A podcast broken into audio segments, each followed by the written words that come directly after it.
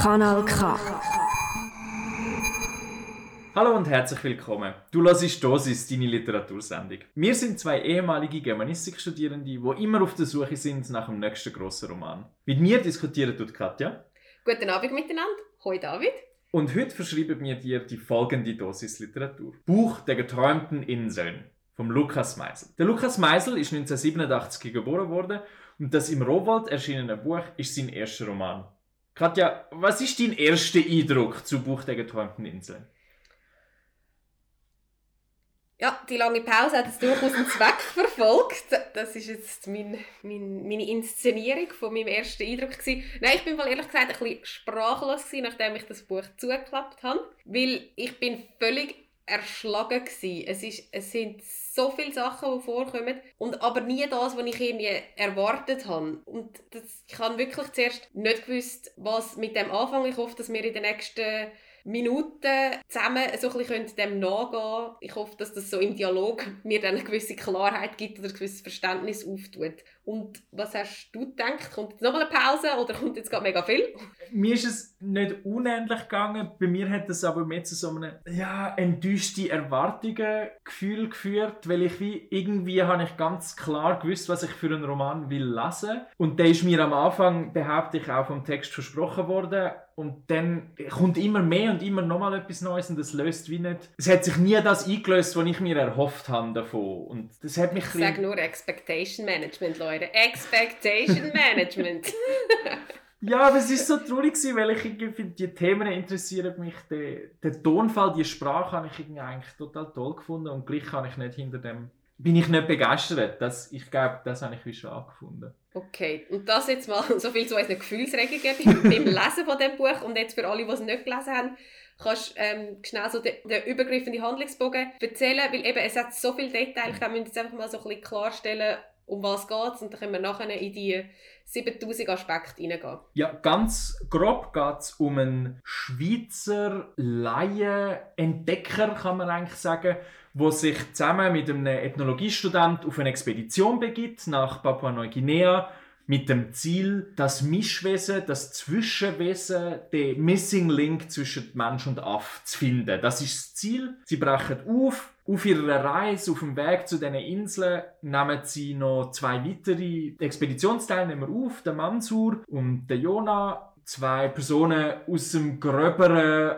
asiatischen Umfeld dort und mit denen reisen sie dann von Insel zu Insel und suchen nach dem Wesen. Das ist so Geschichte und etwas, wo ich, also jetzt muss ich schnell klarstellen, äh, wir werden spoilern, weil man, man, muss die Geschichte ganz erzählen, ganz anschauen. Ich glaube, sonst hat es wirklich keinen Wert, um darüber zu diskutieren. Ich tue jetzt auch da mich auf ein Interview beziehen, das ich habe mit dem Autor selber, beim SRF und auch dort hat er wie das Ende vorweggenommen. Also hoffe ich jetzt mal, dass das okay ist, wenn wir das machen. Ich, äh, ja, wir haben es gesagt, das wird jetzt gemacht, dass, dass wir wirklich darüber reden können.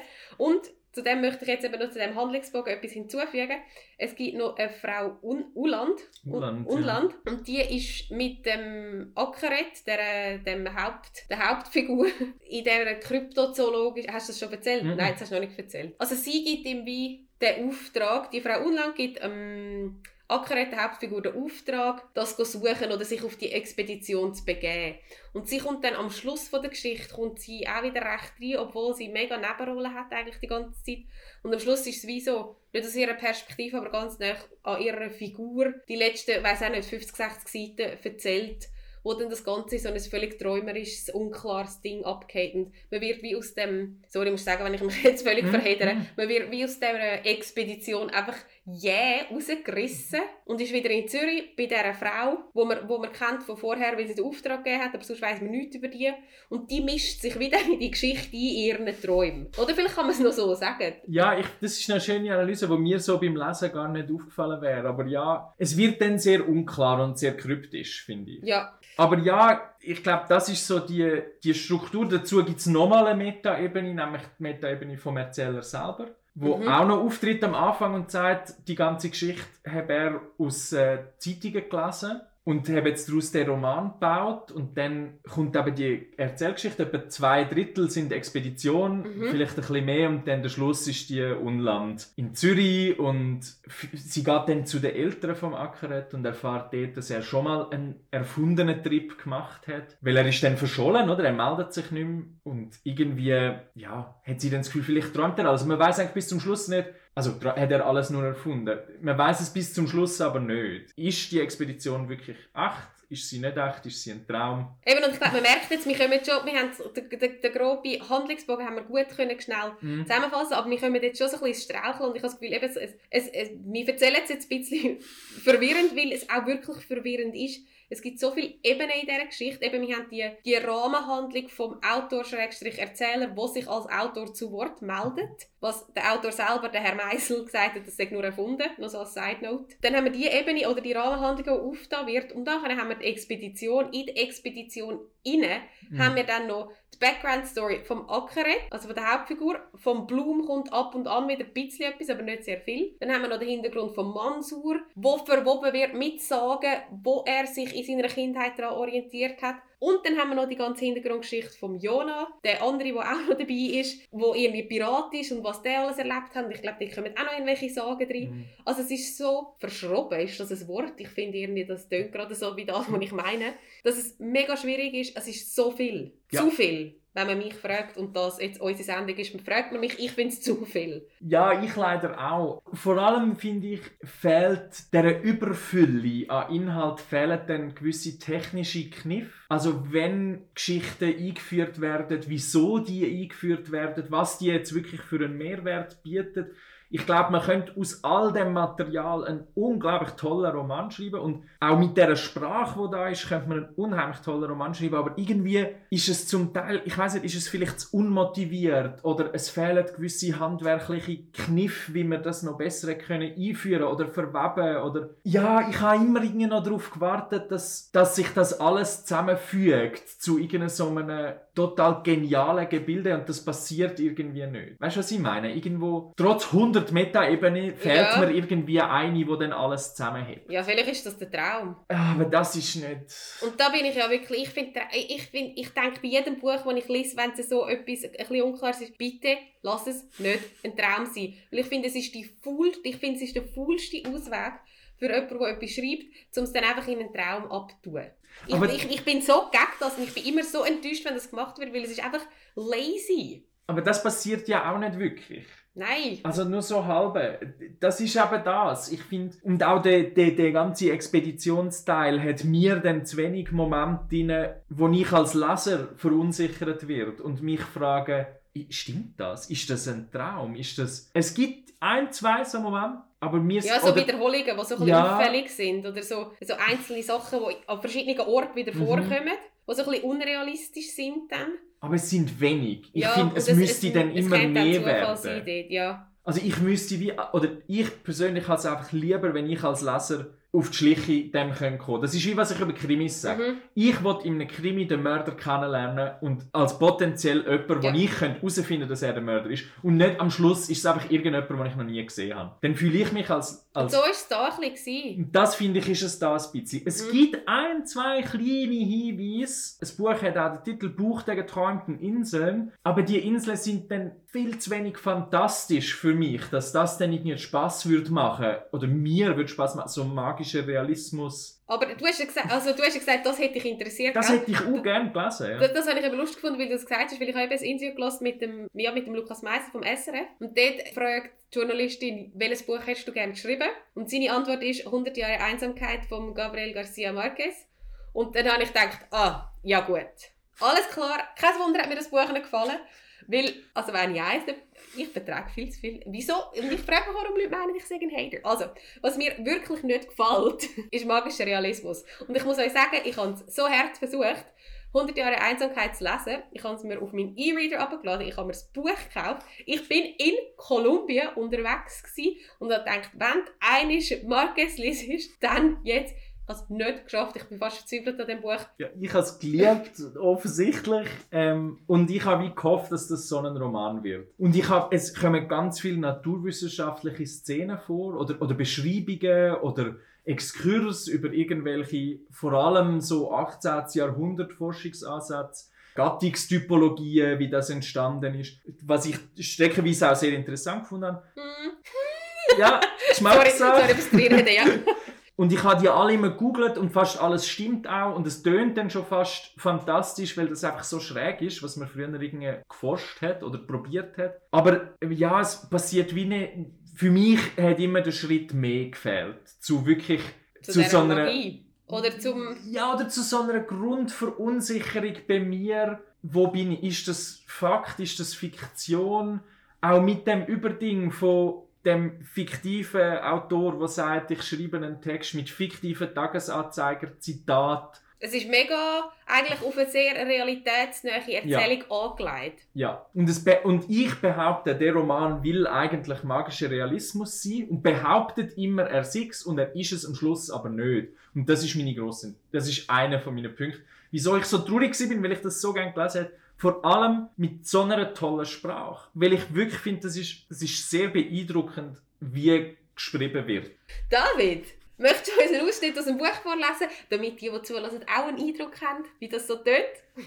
Sehr gern. Äh, wir haben uns eine Stelle aus dem Kapitel 10 ausgesucht. Sie landet da auf einer von diesen Inseln in einem kleinen Dorf und es startet so. Kanal K. Kanal K. Im Tageslicht erkannten sie, dass sie unweit eines Dorfes festgemacht hatten, dessen Hütten auf Stelzen standen. Offenbar hatte man ihre Ankunft bereits bemerkt, denn vor beinahe jeder Hütte häuften sich Bananen, Yams, Taros und Kokosnüsse zum Verkauf. Ganze Familien warteten stehend oder hockend und blickten sie ohne Lächeln an. Blum stand einen halben Schritt hinter Jona, der an einem Pferch um ein Jungschwein verhandelte. Er wusste, dass er die Gelegenheit nutzen sollte, um mit der Erforschung der Geheimsprachen voranzukommen. Doch erstens erschien es ihm einfältig, rundheraus nach etwas zu fragen, das seiner Natur nach geheim war und es auch bleiben sollte. Und zweitens brachte er es nicht über sich, mit den Einheimischen zu sprechen, die ihn argwöhnisch musterten, nicht einmal über den Umweg eines Dolmetschers. Beim Anblick der Kinder in ihren zerlumpten, schmutzstarrenden Kleidern, ihrer vom Hunger aufgeblähten Bäuche mit den vorsprengenden Nabeln, überfiel ihn eine Empfindung, für die er sich schämte. Ekel. Er wollte Mitleid haben mit diesen Kindern und den Drang spüren, ihnen zu helfen, doch er konnte sich nicht einmal dazu bringen, ihre Hände zu ergreifen, die sich ihm entgegenstreckten. Diese Hände wanderten, von den Erwachsenen ungeahndet, von Nase zu Mund, wie beunruhigend breit und vielzahnig waren diese Münder, wanderten vom Mund zu After, von After zu Geschlechtsteil und wieder zum Mund. Ihm wehte ein unangenehmer Ru- Geruch in die Nase, aber nicht nach erdiger Fäulnis, für die er an einem solchen Ort Verständnis gehabt hätte, sondern nach verbranntem Plastik. Er setzte einige Atemzüge aus und ließ den Blick schweifen. Zwischen den Hütten lagen Abfälle, die niemanden zu stören schienen. Hunde streunten umher und paarten sich auf offener Straße. Eine Frau drückte an jede ihrer langen, weichen Brüste einen Säugling. Blum überlief es kalt, angesichts der sinnlosen Vermehrung dieses schmutzigen Daseins. Wie konnte man so nur leben? Danke vielmals, David, für den Ausschnitt aus Buch der geträumten Inseln von Lukas Meisel. Ich bin jetzt gerade selber überrascht. Also, wenn du es inszenierst, hat es immer noch mal eine andere Wirkung. Aber das, das Beispiel haben wir, glaube unwissentlich, also ich habe jetzt wirklich die Sprache nochmal ziemlich gewaltig gefunden. Mhm. Und du, du hast ja Freude an so wirklich guter Sprache. Und ich bin eigentlich immer angetan, wenn mir die Sprache in einem Buch nicht auffällt. Weil, sie, weil ich habe das eben gerne, das Unaufgeregte. Und sie erzählt mir einfach und sie selber, also die Sprache selber stellt sich nicht im Vordergrund, sondern der Inhalt steht im Vordergrund. Eben, Ich glaube, das ist ein bisschen Geschmackssache, was man da lieber hat. Aber ich habe das absolut als das erlebt. Also Sprache kann ich wirklich, ich kann nichts auszusetzen sprachlich. Gar nicht. Und ich finde aber, das ist aber ein, ein, ein Roman, der genau das schafft, wo eine Unaufgeregtheit, eine fast eine Unauffälligkeit hat in der Sprache und trotzdem ist sie schön und, und hat schon fast einen Hang ins Poetische zum Teil. Und das ist schon noch ein Talent, dass man den Aber grad- eben nicht so aufdringlich Genau, poetisch. ja, da, da bin ich ja nein. es ist null barock oder romantisch. Also weißt du, es ist sehr Mhm. schlicht und gleich findet er in dem so eine Schönheit, die ich toll finde. Und was man aber auch merkt an dem Text, ist nur schon in dem kurzen Abschnitt, was alles an Themen vorkommt. Ja. Wir sind aus einem anderen Blickwinkel als der größte Teil vom Text wird aus Sicht vom Ackeret geschrieben, zumindest in dem Expeditionszell. Aber da landen wir jetzt plötzlich bei dem Blum, dem Ethnologiestudent aus Zürich. Der forscht nämlich etwas anderes. Der, der weiß gar nicht, niemand weiß eigentlich, dass sie das Mischwesen suchen, sondern er will nach Keimsprachen forschen, obwohl er sie nicht kann. Und keine Ahnung hat von Sprachen eigentlich. Nichts. Das sagt er auch. Da Mhm. fällt, das ist eben auch wieder so ein träumerisches Element. Da fällt ihm plötzlich ein, oh, ich weiss ja gar nicht über Sprache, aber ich mache damit, weil ich will die Sprache untersuchen What? Es sind alle irgendwie auch so dämlich. Oder die beiden, irgendwie Europäer, haben so einen Hang ins Dämliche. Ja. Und dann kommt da jetzt auch noch ähm, die, die ganze Kolonialismus-Thematik, die Weisse, die nach irgendwie ins Ausland gehen und dort entdecken und irgendwie die Eingeborenen, ich mache ganz viele Ja. ganze Füßli, oder gehen go anschauen und dann müsste ich eigentlich Mitleid haben, aber es ekelt ihn. So das Fass wird aufgemacht, das ist ein mega spannendes Fass. Wird aber auch nicht irgendwie, glaube ich, zu Amt diskutieren. Nicht, dass man das könnte, zu Amt diskutieren, aber es ist wie einfach noch ein weiteres Thema, ja. Darf ich gerade noch etwas zu dem sagen, bevor wir zu den vielen anderen Mhm. Themen kommen? Das Imperialismus-Kolonialismus-Thema habe ich noch cool behandelt, also cool, noch interessant behandelt gefunden aus dieser Sicht oder aus, der, aus dem Grund, dass der Blum und der Ackeret, die schieben sich eben gegenseitig immer das kolonialistische Denken, das auch rassistische Denken, schieben sie sich immer so in ihren Gedanken gegenseitig in die Schuhe. Und das ist auch so ein bisschen die, die, halt, die Haltung, die wir glaube ich auch alle selber kennen und ich habe mich vielleicht ein bisschen ertappt gefühlt dabei, wie auch jetzt bei dem, wo du da vorgelesen hast, so vom, vom Denken her. Und so das, ja die anderen. Ich ja schon nicht. Hm. Und das, das habe ich noch cool gelöst gefunden, in dem, dass es dass so ein bisschen gegeneinander ausgespielt wird. Ja, ich habe das auch lustig gefunden. Das ist wirklich auch lustig gefunden. Eben, das wäre jetzt so das eine Thema gewesen, das wir jetzt kurz angesprochen haben. Mhm. Und eben vielleicht nochmal, eben, wir haben vorhin die verschiedenen Ebenen von der Geschichte erzählt, mit der Rahmenhandlung, mit den, den ineinander verwobenen Geschichten von den einzelnen Figuren. Und zu dem hinzu eben kommt noch die wahnsinnige Vielfalt an Themen. Jetzt haben wir ein Beispiel gehabt, Wa- was, was haben wir sonst noch so? Also Sprachen kommen immer wieder mal ein bisschen vor. Der Mansur stammt aus einem Stamm oder aus einem Volk, wo, wo ganz eigene Sprache hat. in Bugis. So Bungis. Nein, weil die Engländer sprechen es als Boogie Street Ah. aus. ah, stimmt. Ja, darum habe ich es mir können merken. Wow, siehst ich bin so europäisch. oh Gott. Und die haben so ganz eigenartige Schriftzeichen, wo man auch im Buch sieht. Es sind mehrere Ja, Abbildungen. ja, schnell Note. Ja, müssen wir auch noch besprechen, die kommen Zeichen. wir dann darauf zurück. Und also so, das ist wie so ein, ein Themenblock zusammen mit diesen Keimsprachen, wo aber beides nicht gross ausgeführt wird. Es wird auch nicht, oder mir ist nicht klar geworden, was es könnte zu tun haben mit einer größeren Thematik vom Roman. Weil dann die Sprache doch nicht so wichtig wäre, dass das irgendwie, oder mir ist es nicht klar geworden. nicht. Dann aber also überhaupt so die ganze Typologie von was sind Tiere, was sind Menschen, wie unterscheidet man das, die Welt in Ordnung bringen. Das ist das Taxonomie, oder? Das Das, habe ich vorher noch nie Taxonomie, gehört. genau, das ist, das ist für den Ackeret total wichtig. Auch da wieder so ein Hang ins autistische Ordnung machen in der Welt. Das beruhigt ihn total. Das, Mhm. was ich noch schön finde, irgendwie so. Dann hast du überhaupt so die ganze Thematik von Entdeckungsreisen, oder so. Das ist wie immer wieder Thema. Eben, das ist ja eigentlich so die Ausrede für Geschichte, ist die Ja. Entdeckungsreise. die Frage nach Ruhm finden. Oder in, er will unbedingt dann das Wesen finden und das Homo acereti taufen. Das ist, Das ist schon ein bisschen lustig. das ist mega lustig. Nein, also und es hat auch viel, ich finde, es ist zum Teil auch wirklich witzig. Der Ackeret macht jeden Tag ähm, kackt er auf ein silbriges Tablett und schaut nachher seinen Code an und schreibt auf, wie sein Code ist, damit er seinen Gesundheitszustand kann verfolgen Was wahrscheinlich rational noch irgendwie Sinn macht, aber es ist eigentlich so absurd, wie oft er irgendwie auf so, wie oft das vorkommt, dass er auf ein Tablet Ja, es ist ja auch der Einstieg, ist ja, Ja. das, dass er sich äh, eine deutsche Toilette wünscht, weil man dort eben so äh, auf dem Präsentierteller sie, äh, serviert bekommt, was man jetzt da gerade äh, rausgelassen Mhm. hat. Und ich muss einfach, wenn wir jetzt schon im Thema sind, ich finde die WCs mit Abstand die schlimmsten, wo, so, wo dir so aufdrängen, was da gerade passiert ist. Und Ja. er ersetzt dann die, die fehlende deutsche Toilette auf dem Boot mit einem Teller. Ah, ein Teller, genau, nicht das Tablet. also ja, eben ja, einfach eine, eine Fläche. Das ist super.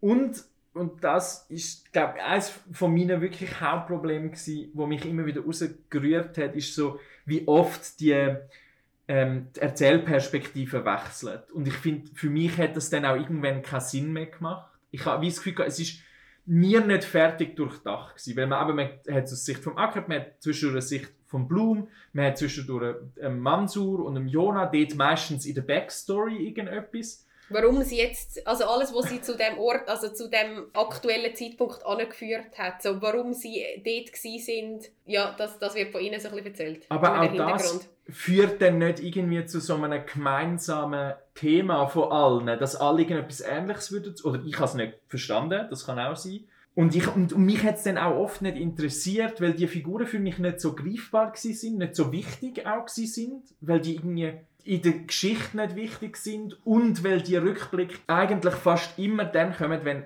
zwischendurch mal etwas Spannendes passiert, dann bricht es mitten in der Aktion ab, es kommt so ein Vergangenheitskapitel und das nächste Kapitel springt dann drei, vier Stunden nach dem spannenden Moment in die Zukunft und alles ist wieder gut und sie sind wieder auf dem Schiff. Ja, das ist wirklich das, wo ich so raus...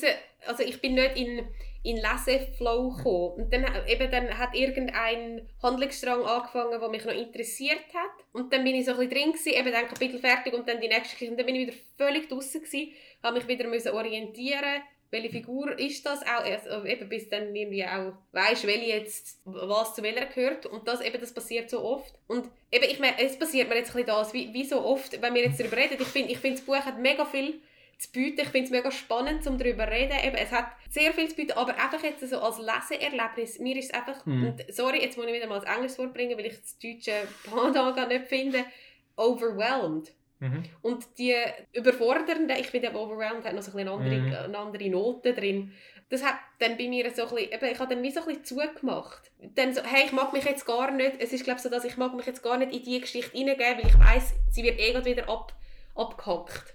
Ja, und es ist nicht das, ich finde, es gibt auch das Überwältigende, wo ich dann noch gern habe, wenn man so die, so, ich weiß auch nicht, so tausendseitige Romane, Thomas Pynchon oder so, wo einen völlig überfordert und dann kommt nochmal eine Story, nochmal eine Story und es ist aber wie so, es hat dann so etwas, wo man stopft sich voll am Buffet mit Geschichten, so eine lustvolle Überforderung und ich finde, es ist aber nicht so eine lustvolle Überforderung, sondern ein bisschen eine langweilige, weil das Tempo, für mich ist es eben auch ein Tempo, das Tempo ist immer gleich.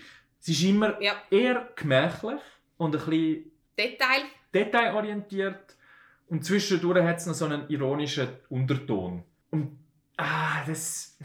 Ich weiß auch nicht, das müsste dann witziger sein oder dann mal schnell sein oder lustvoller mit diesen Geschichten umgehen und die Themen irgendwie dann auch können bündeln, immer wieder zu, zu mehreren Überthemen. Oder ich weiß auch nicht, das hat für mich dann wie nicht. Ja, aber das Stichwort Langweil, eben, also, das finde ich eigentlich das Interessante. Trotzdem so viel vorkommt, habe ich mich dann auch gelangweilt, weil ich mich nicht habe können reingeben Mhm. Und das habe ich schade gefunden. Extrem. Darum habe ich glaube auch gesagt, ich bin wirklich enttäuscht gewesen, weil, wie du auch sagst, alle, es ist so viel da und es ist so viel geil, tolles Zeug da und es kommt einfach nicht ganz. Eben, ich, muss, ich muss auch sagen, eben, du hast ja gesagt, wo du, also das ganze Abenteuer, also nicht dein nicht Abenteuer, sorry, das ist das falsche Wort, Entdeckungsroman angeleitet, das ist ja etwas, was ich auch nicht lässig finde.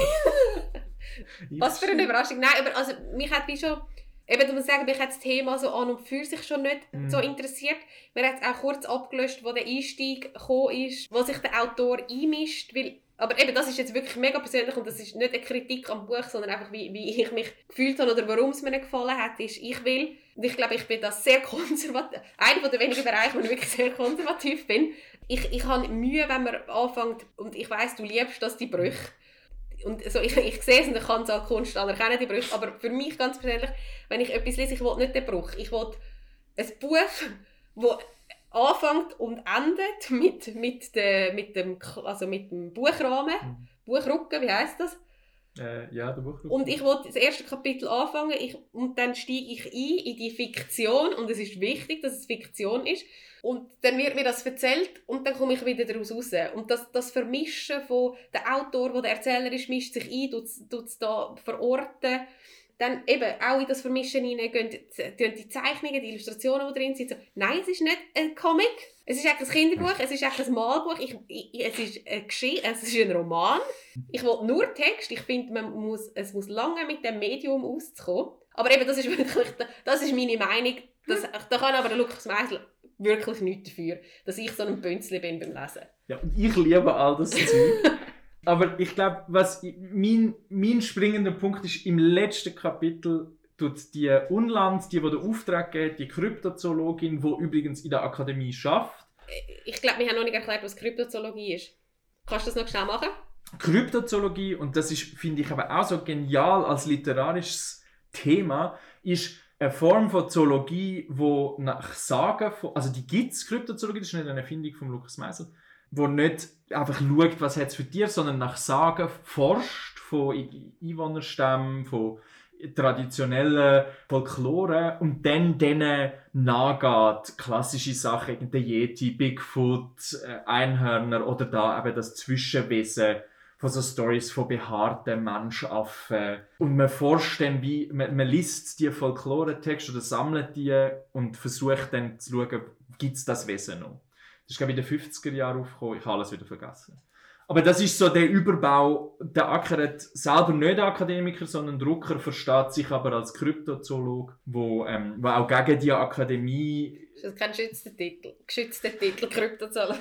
Ja, er ist. Ja, ja, er ist ja da eben. Das, Was recht cool, also der finde ich jetzt wieder recht coole Seite auch von irgendeinem verstaubten Akademie-Scheiß, Mhm, was sich mhm. immer so muss abheben, oder? Und das ist dann auch wieder lässig. Und sie, die Unland, ist Leiterin von der, oder die Präsidentin von der kryptologischen, äh, kryptozoologischen Vereinigung. Es heißt anders, ich habe es gerade nicht im ist Kopf. etwa so wie epidemiologisch. so vom, vom, von der Schwierigkeit her, Ja. das Wort aussprechen. Genau, sie ist, äh, und er ist mit ihr in diesem Verein. Genau. Und sie ist aber auch Professorin für Ich glaube einfach Zoologie, wenn ich es richtig im Ja. Kopf habe, aber ich müsste es an der nachschauen. Uni. Ja. Oder an einer Uni. Und ihr gehört so ein bisschen, nicht ganz das letzte Drittel vom Roman. Er, meld, er meldet sich immer bei ihr, meldet sich dann nicht mehr. Äh, sie hat Angst um ihn, will ihn als vermisst melden. Das ist dann ein Zeug. Er gilt dann als verschollen. Dann kommt sie in der Zeitung und sie forscht dann dem nach und findet aber heraus, dass er vielleicht gar nicht auf eine Reise gegangen ist und fängt dann an träumen von dieser Reise. Und zum Teil wirklich mit Überschneidungen, Sachen, wo, wirklich, wo, du, wo man vorher im Roman gelesen hat, wo wieder vorkommen oder fortgesetzt werden, zum Teil aber auch gar nicht. Plötzlich tragen dann Schlangen das Schiff in ihrem Traum und es ist alles wird sehr abstrus. Und sie beschreibt dann im letzten Kapitel jetzt einfach so eine Aufzählung von ihren Träumen. Boah. Und, und die sind so cool und ich hätte so gern ein Buch gelesen mit diesen Träumen und nicht einfach eine Aufzählung. Also es gibt, ich glaube, eines ist eine Königin, die nicht darf schwanger werden und alle Einwohnerinnen stammen von ihr ab. Das Doch, andere, sie, sie wird immer schwanger, oder? Und ist sie die wird Einzige, immer die schwanger. gebärt. Gut, dort. ja, ah ja, nur sie darf Ja. schwanger werden. Dann äh, gibt es Einwohner, die all denselben Namen haben und sich nicht als Individuen verstehen, sondern, äh, ich zitiere, als Verkörperung eines einzigen Prinzips.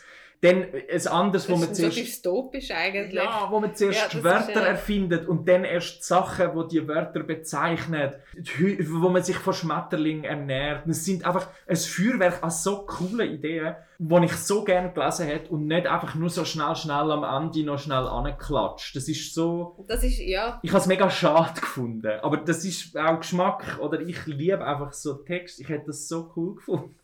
Zwei Sachen zu dem. Da ist dann eigentlich so, die drei Seiten der geträumten Inseln kommen da vor. ähm, was ja eigentlich eben als Buch versprochen wird. Und die, die Auflistung von ihren, ich weiß nicht, über 10, sie träumte von einer Mhm. Insel auf der, bla bla. Eigentlich ist das wie durch das Brainstorming, mit dem der Roman angefangen hat. Das ist so, «Hm, okay, ich möchte etwas über, da, über Insel schreiben, ja, ich, ich schreibe mal auf, was ich mir alles für Szenarien Mhm. könnte vorstellen Aber Mhm. statt das am Anfang zu lassen und vielleicht unausgesprochen zu lassen, wird es einem am Schluss einfach so an den Kopf gerührt. So. Ja. Und in so einer Aufzählung, die mich ganz nervös gemacht hat, ich habe wirklich gedacht, wenn der nächste Abschnitt wieder mit «Sie träumte» anfängt, dann, ja, was soll ich dann schon machen? Nein, aber dann, das hat mich so richtig, Mhm. richtig kribbelig gemacht. Weil, weil, also einfach schon nur jetzt wirklich der Aufbau. Ja, und auch, weil einfach vorher all die Inseln, die er besucht, nicht so wahnsinnig spannend sind. Die sind alle gleich gewesen. Und, und, und ich finde auch irgendwie, ich finde es wird am Ackeret nicht gerecht, Ja, ah, ja. Mhm. da- dass sie das am Schluss träumt. Mhm. Und das ist eigentlich das, was ich meine, mit sie mischt sich in die Geschichte ein. Mhm. Und wieso ist es jetzt sie? Sie ist absolut die Nebenfigur. Also ich finde es wirklich so rein erzähltechnisch. Sie ist eine Nebenfigur, sie ist vielleicht Antreiberin von dem, Mhm. aber... Und wieso darf jetzt sie das alles träumen? Das stimmt, das habe ich mir nie überlegt, aber ja, das beschreibt mein Gefühl, glaube recht gut. Ich habe irgendwie angeschrieben, wenn sie noch am Schluss muss vorkommen, dann vielleicht für zwei, drei Kapitel. Ich will die nicht in dieser Geschichte haben. weil ich auch zu der gar keinen Bezug habe. Und auch ist es nochmal eine ganz neue Geschichte, Ja. dass sie etwas mit einer Studentin Das hat. kommt dann auch noch Also dazu. das es ist ist dann nochmal ja. noch eine Story-Ebene dazu und dann das Ganze mit dem Träumen und luzides Träumen wird dann auch noch draufgepackt und ja, Ja, ich glaube, dass äh, ich glaube, damit sind wir langsam. damit sind wir am Ende ein bisschen in Walling geraten, ich auf jeden Hm. Fall. Absolut. Aber eben, das, also das finde ich, auch wenn ich gemeint habe, ich bin sprachlos, natürlich habe ich jetzt ganz viel geredet. Also ich finde, es eröffnet doch einiges, wo man kann darüber reden kann. Aber jetzt aus, aus, aus Lesegenusssicht ist es für mich nichts gewesen, aber ich finde, und eben so, also ich habe das Interview gehört mit dem Lukas Meisel, der war so sympathisch gewesen, und ich möchte mich jetzt gar nicht so negativ äußern. Ich glaube, es ist eben ein paar Sachen, die wirklich so ein bisschen strukturell schwierig sind oder einfach überfordernd. Vielleicht ist das aber auch Absicht und ich habe es nicht verstanden. Ich bin die falsche Leserin, die falsche Rezipientin von dem Werk. Für mich muss ich sagen, ja, ich bin, ich bin zwar enttäuscht, aber ich bin auch hoffnungsfroh auf weitere Romane von Lukas Meisel. Ich werde garantiert den nächsten Roman kaufen und ich werde den auch lesen.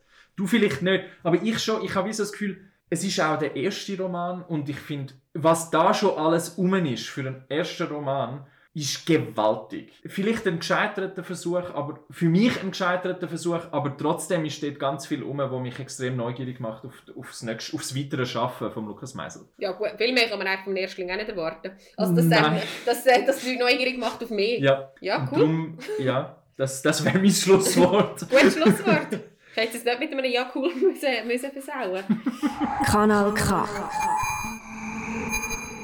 Wir haben ja mega am Schluss noch Empfehlungen. Hast du etwas? Wenn nicht, ist auch okay. Hey, nein, ich habe nichts.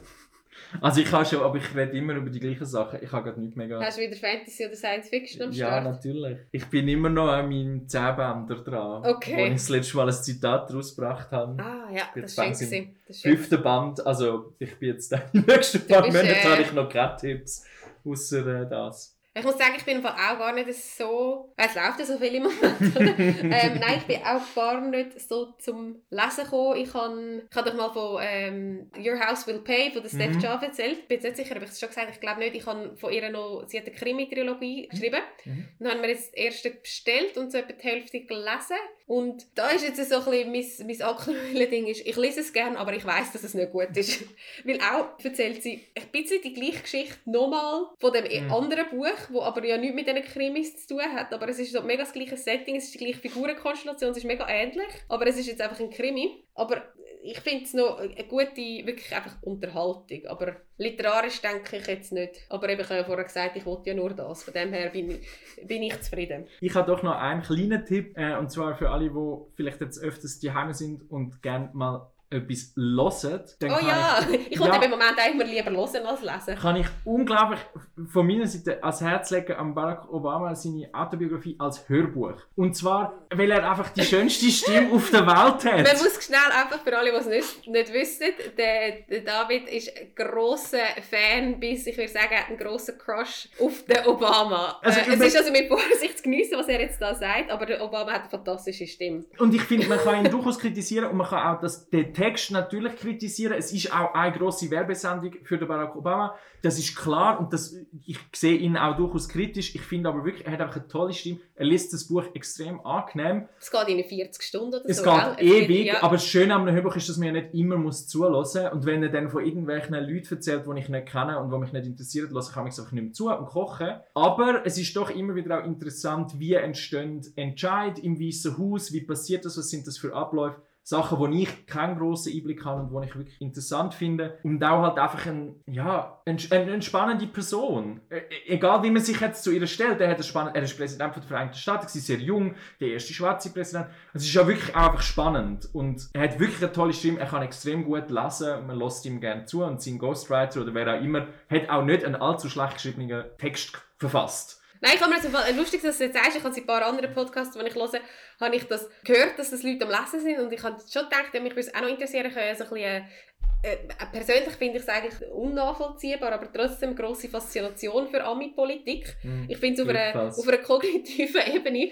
finde ich es hinterletzt, wie das abläuft, aber ich liebe es trotzdem, das mitzuverfolgen. Ich war so an, gewesen, als das Kapitol gestürmt worden ist. Ich bin ein bisschen hässlich geworden, dass ich es nicht früher mitbekommen habe, weil ich dann wirklich absolut zur Voyeuristin werde bei, bei äh, US-Politik. aber es ist auch auf das angelegt. Ich kann mich gar nicht rausschnurren, es ist völlig daneben. Aber darum, ich ähm, kann mir gut vorstellen, dass ich das Buch auch möchte hören und ich will es auch als Hörbuch mir, glaube ich, zu Gemüte führen. Ja, also das kann ich wirklich, ich habe es auch als Buch, ich habe das auf Weihnachten geschenkt bekommen und du so ein bisschen lesend zuhören und dann lege ich auch das Buch weg und lasse nur noch zu, aber ich finde, es gewinnt als, als also Hörbuch. du da mit dem Buchblätter um und parallel läuft es? Zum Teil, ja. Also eigentlich wie Untertitel zum Hörbuch. Genau, ja. Interessant. Ja, Mega lustige Vorstellung. Nein, ich, also als Hörbuch kann ich es wirklich empfehlen. Als Buch, finde ich, muss man sich jetzt nicht unbedingt kaufen. Es hat noch ein paar Fotos drin, okay, aber die kann man auch googlen, die meisten. Aber so als Hörbuch ist es wirklich, er liest einfach sehr schön. Ja, gut. Ja. Das ist, so hört man immer, äh, ja, gut, du, in Ja. dem Fall wär's das. Ja, nein, ich würde sagen, das ist, äh, das ist Dosis für heute. gewesen. Äh, danke fürs Zuhören. Und- Falls ihr irgendwelche Tipps habt, weil wir ja ähm, im Einstieg, oder das habe ich im Einstieg erzählt, dass wir immer auf der Suche nach dem nächsten grossen Roman sind. Ich denke, das haben wir heute nicht geschafft für uns persönlich. Also falls ihr irgendwelche Tipps habt, sehr interessiert daran, für etwas, was wir können lesen können, was wir können besprechen können. Wir sind auf Instagram erreichbar unter dosis.lit, auch auf Spotify unter dosis.lit. Danke vielmals fürs Zuhören. I can't be a pessimist because I'm alive. To be a pessimist means that you have agreed that human life is an academic matter. So I'm forced to be an optimist. I'm forced to believe that we can survive whatever we must survive. The table about to turn. The table about to turn. The table about to turn. Yeah. Uh, I've been flipping through my timeline, trying to get my mind right. My city cried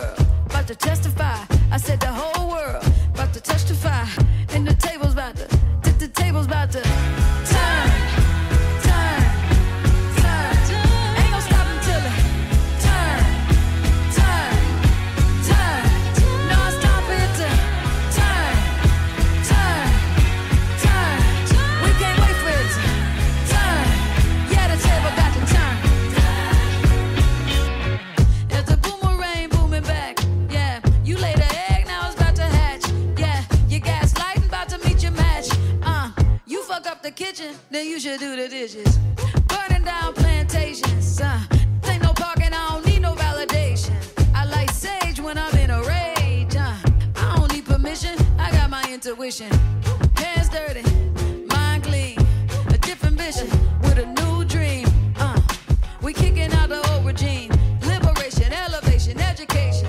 I said, America, use a lie,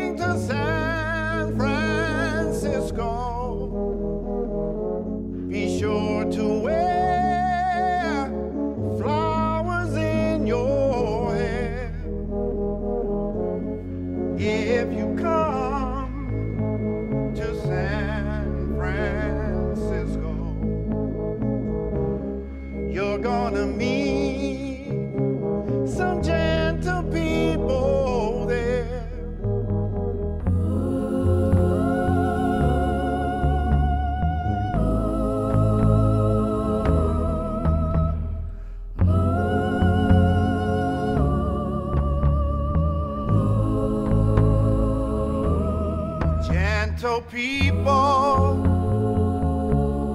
gentle people there, gentle people will be loving there.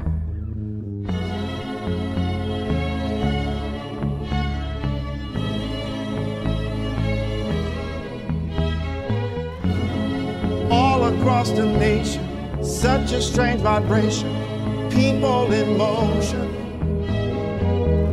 There's a whole generation with a new explanation. People in motion, people in motion for those who come to San Francisco. Summertime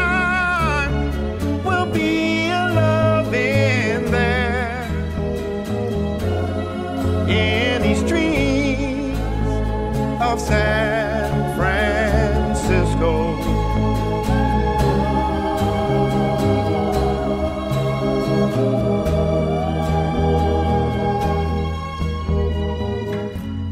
If you come to San Francisco,